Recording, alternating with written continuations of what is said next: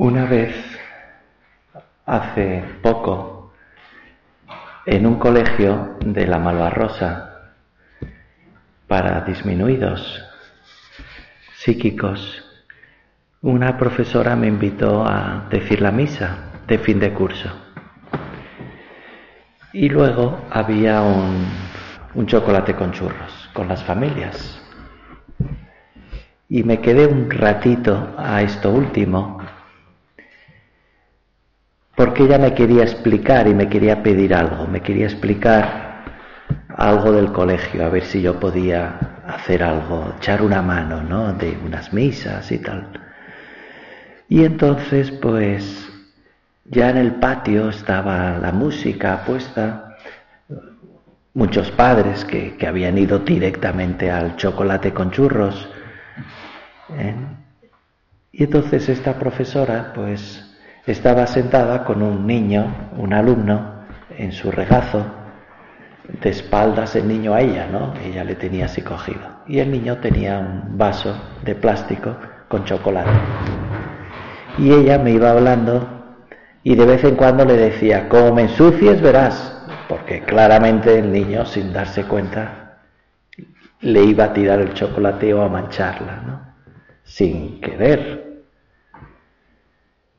y entonces, pues, sonó de repente el Danubio Azul y habrás visto quizá el corto ese que le dieron un Goya de dibujos animados que se llama Cuerdas. Pues ella hizo lo mismo que se ve en ese documental o película. ¿Eh? Se levantó muy solemne, le pidió el baile al chicarrón aquel y se pusieron a bailar el Danubio Azul. Muy estirados, muy chulitos. El niño estaba, el niño estaba con los pies encima del de ella, de los de ella, ¿no?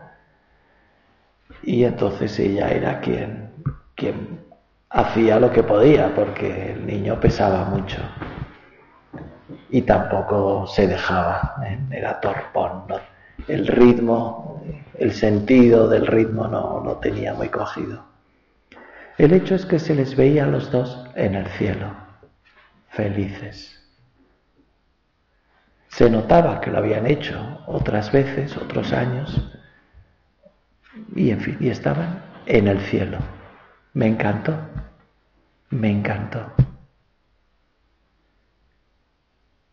Me encantó cómo ese niño como que se transformó, se sintió importante. El Evangelio cuenta cómo Jesús envió a sus discípulos de dos en dos de prácticas que aprendieran ellos solos, que hicieran lo que pudieran y vuelven contentísimos, emocionados, felices, dichosísimos, contando anécdotas, sorprendidos ellos mismos de los grandes resultados. Se habrían encontrado de todo, como es lógico, pero en general habían visto los milagros con sus propias manos. Dios había hecho los milagros a través de ellos. Y eso les había llenado. Mucho, mucho, mucho.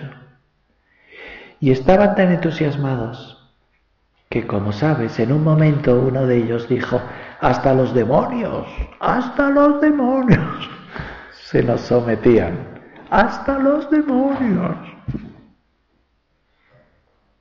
Y Jesús, que lo haría riendo, le haría gracia. No os debéis contentar con eso, no os debéis alegrar por eso, os debéis alegrar porque vuestros nombres están escritos en el reino de los cielos. Por eso os tenéis que alegrar, una alegría honda, profunda. Eso es lo bueno, que estáis predestinados para ir al cielo.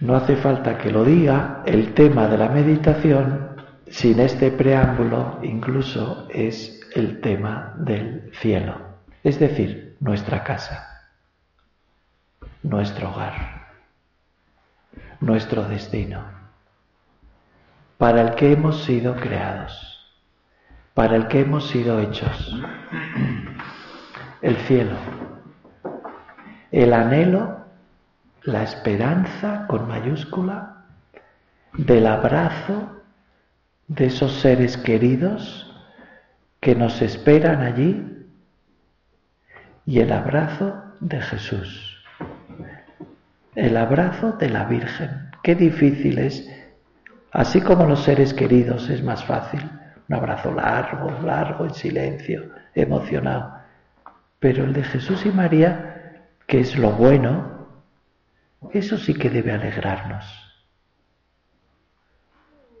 Eso sí que debe llenarnos de agradecimiento. Porque hemos sido hechos para ir a gozar eternamente de la maravilla del goce con Dios, que sacia sin saciar que no cansa. Con el amor, que no es jactancioso, no se hincha, no piensa mal, no guarda rencor, etcétera, etcétera, etcétera.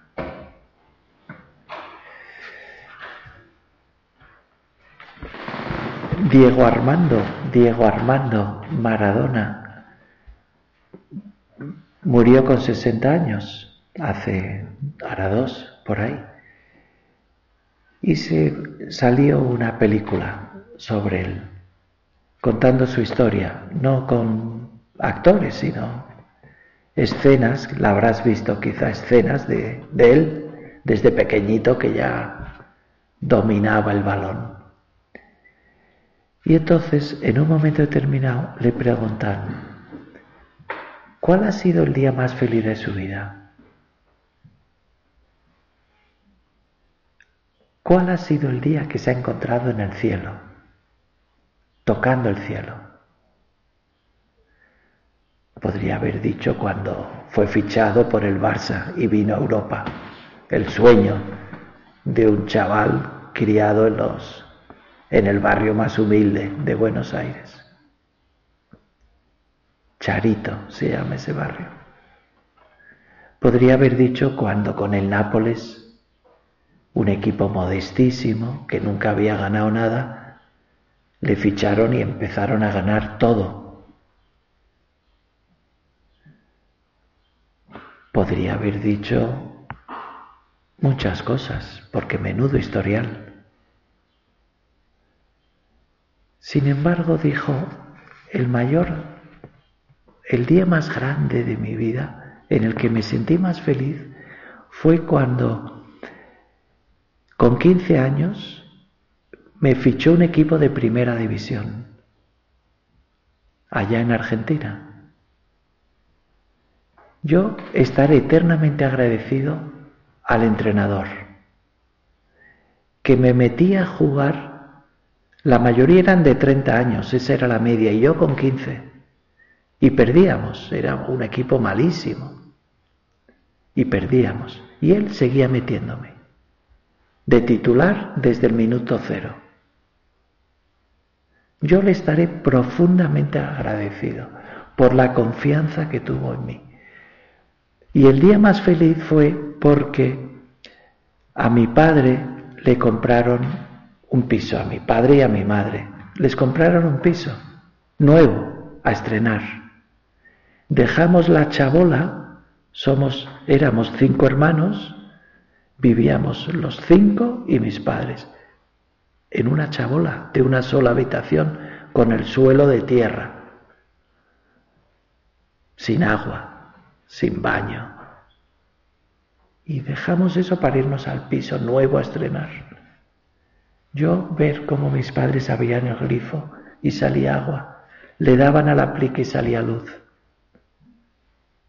Yo me sentí orgulloso del don que Dios me dio. Y me prometí a mí mismo no desaprovecharlo, porque verles tan felices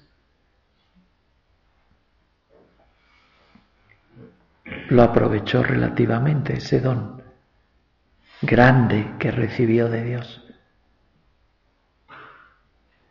Pero el hecho es que es bonito que tuviera siempre tanto agradecimiento a aquel hombre que le eligió, que le eligió, que le llamó. Vente, confío en ti. Vente. De titular desde el primer día. Espero mucho de ti. Y así fue, cumplió. Una vez Jesús en la sinagoga predicando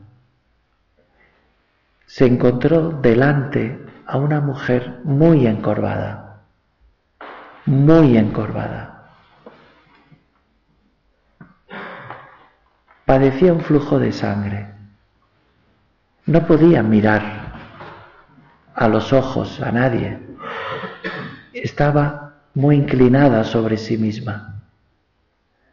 La gente pensaba que algo malo habría hecho para merecer ese castigo, o sea, doble castigo. No pidió nada, no suplicó nada, no se atrevió siquiera a tocar la orla de su manto adelantándose. Estuvo allí, se puso delante.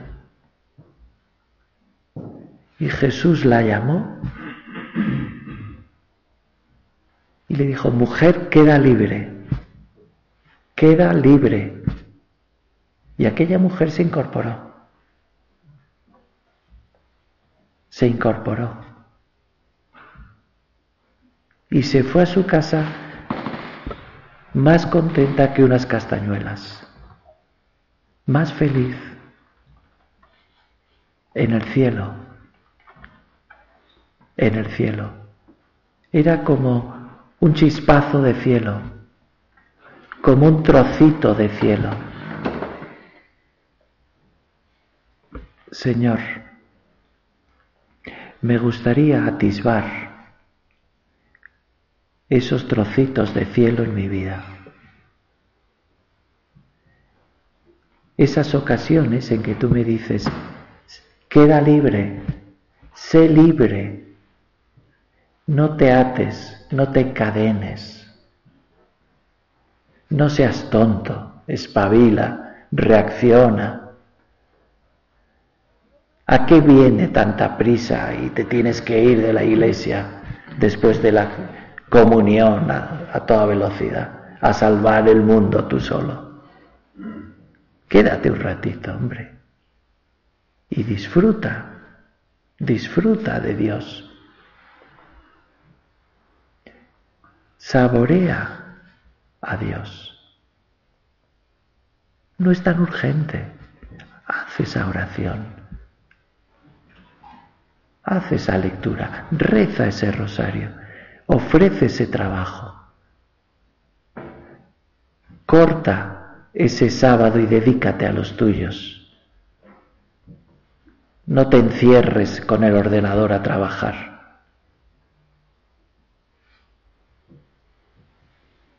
Impresiona esa parábola de Jesús, ese cuento, esa comparación con un banquete. El reino de los cielos es semejante a un banquete. El reino de los cielos es semejante a un tesoro. El reino de los cielos es semejante a una boda. ¿Eh? Siempre eran comparaciones gozosas que acaban bien para disfrutar. Compara el cielo con algo atractivo. Un banquete que convoca a un Señor, un gran Señor. Y ilusionado manda a los siervos, llegada la hora, y, y decidles que ya está todo preparado, que vengan. Lo hace con ilusión porque se ha esmerado en ello, Lo ha preparado todo con cariño, con amor.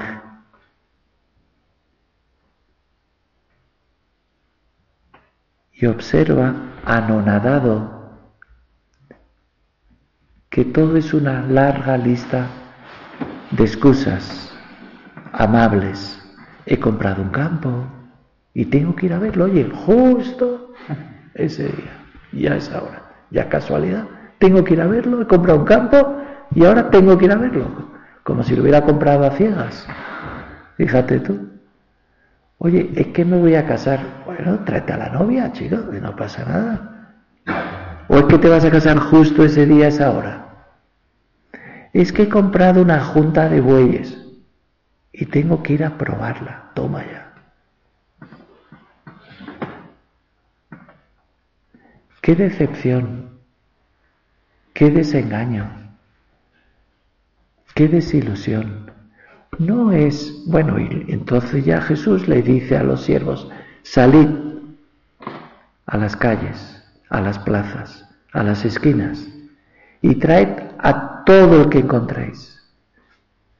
Mendigos, ciegos, cojos, paralíticos, a todo el que encontréis e invitadles al banquete. Que todo está ya preparado. Se puede interpretar como que que se está haciendo un reproche a los judíos que habían recibido a los profetas avisándoles y que ahora rechazaban el reino de Dios, el reino de Jesús. Pero se puede interpretar también que se está refiriendo a nosotros, a todos, cada vez que rechazamos, con excusas baratas, tontas. Es que ahora no puedo poner atención en este libro. Es que ahora no puedo poner atención en este rosario. No puedo hacer lo que debo y estar en lo que hago porque tengo un problema profesional y requiere toda mi atención, mis cinco sentidos. Es que espero una llamada. Son excusas tan baratas, tan tontas tan infantiles. Es que no me da la gana. Y no me atrevo a decirlo así. Prefiero justificarme con excusas. Discúlpame, no voy a poder ir. Es que resulta que...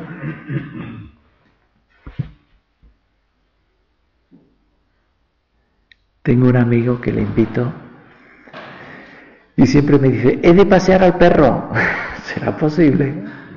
A cualquier hora he de pasear al perro, vaya por Dios. Ese perro se pasa el día en la calle.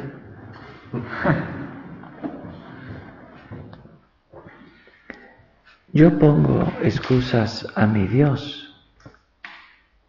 Así. El Señor me invita, deberíais alegraros porque vuestro nombre Está escrito para que disfrutes del cielo ya, ahora, aquí. No el día de mañana en la eternidad, cuando te llame. No, ahora. Ahora.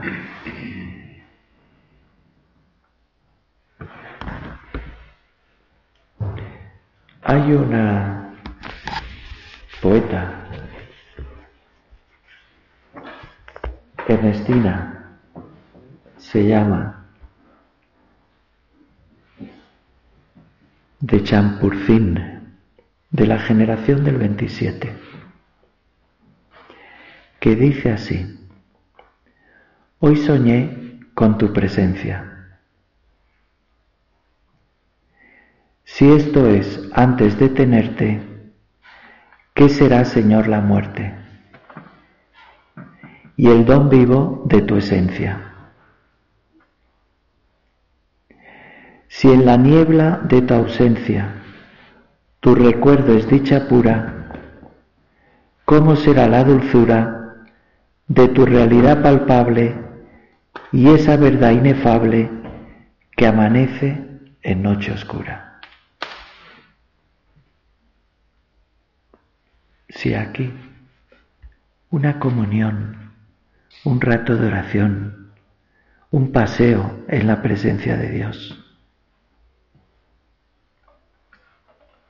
una buena confesión, evangelizar, un rato de conversación con tu mujer, con un hijo, ya no llena el alma de gozo. ¿Qué será cuando tengamos no el velo, no la imagen, sino una realidad palpable?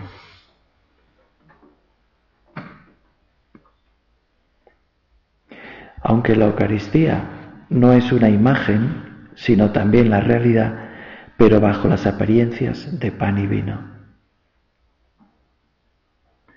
Señor, que se me llene el corazón de ansias de ir a ti, de verte. Es normal y razonable. Los que se quieren procuran verse. Decía San José María, los enamorados solo tienen ojos para su amor. ¿No es lógico que sea así? El corazón humano siente esos imperativos.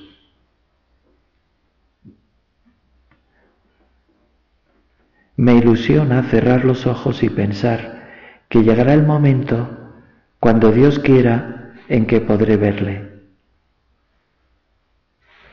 No como en un espejo y bajo imágenes oscuras, sino cara a cara.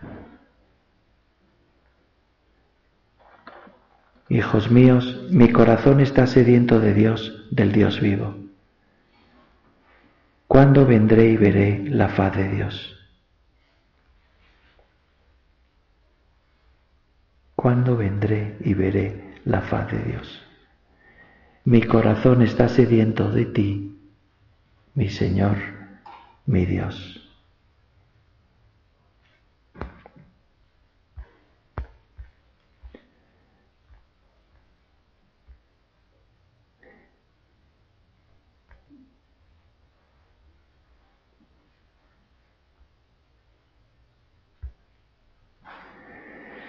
Hay un chiste de Forges donde se ve a un señor muy serio detrás de un mostrador, con una serie de cachivaches en una mesa y un letrero. Regale nada en absoluto por 1.500 euros. Y otro al lado, eh, o sea, enfrente de la mesa, con cara de papanatas, pregunta, ¿pero es virtual o analógico? Y el vendedor contesta, ni sí ni no. Y responde el otro, fascinante. Sin Dios todo es humo. Sin Dios todo es sopas con vino, paparruchas. Ahora, esas sopas con vino, con Dios, es un cielo ese amor humano con Dios por medio es un cielo. Ese trabajo, sea fascinante o no, poniendo a Dios por medio, es un cielo. Puerta del cielo, estrella de la mañana, guíame, guíame, que no me ande con excusas y que sea un alma agradecida, que recuerda una y otra vez aquello de tu Hijo Jesús.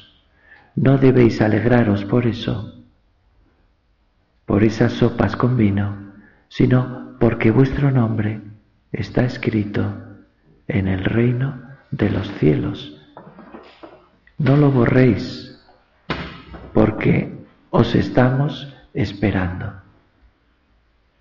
Amén, Jesús.